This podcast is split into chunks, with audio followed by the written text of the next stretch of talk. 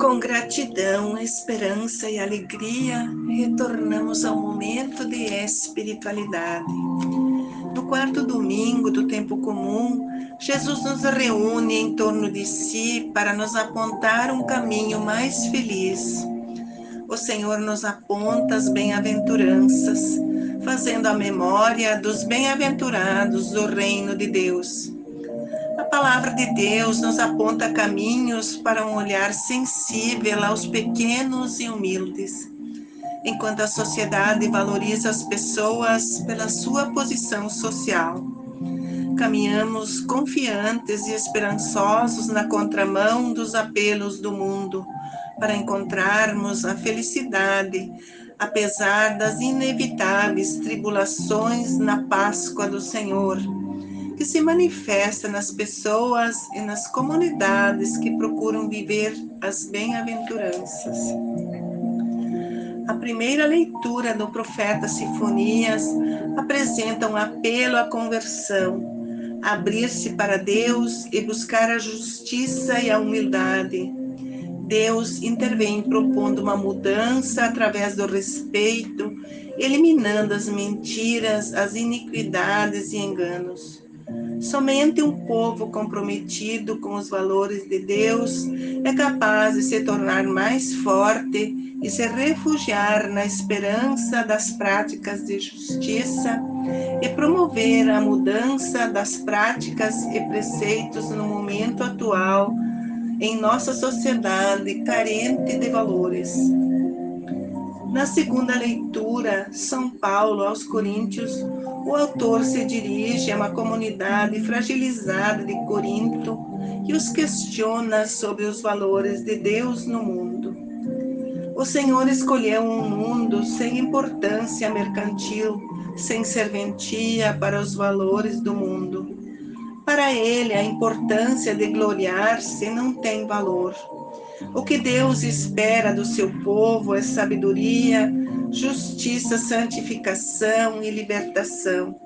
A importância é a graça de estar com Cristo porque o desprezo e a humilhação não têm valor nenhum para o seu reino. O Evangelho de Mateus traz o relato das bem-aventuranças que Jesus ensinou a seus discípulos. É um texto que se resume à espiritualidade de Jesus e seus seguidores. São propostas que promovem a superação da miséria, da violência e das injustiças. As bem-aventuranças são a promessa de um futuro, porque quem age como bem-aventurado conquista o reino dos céus.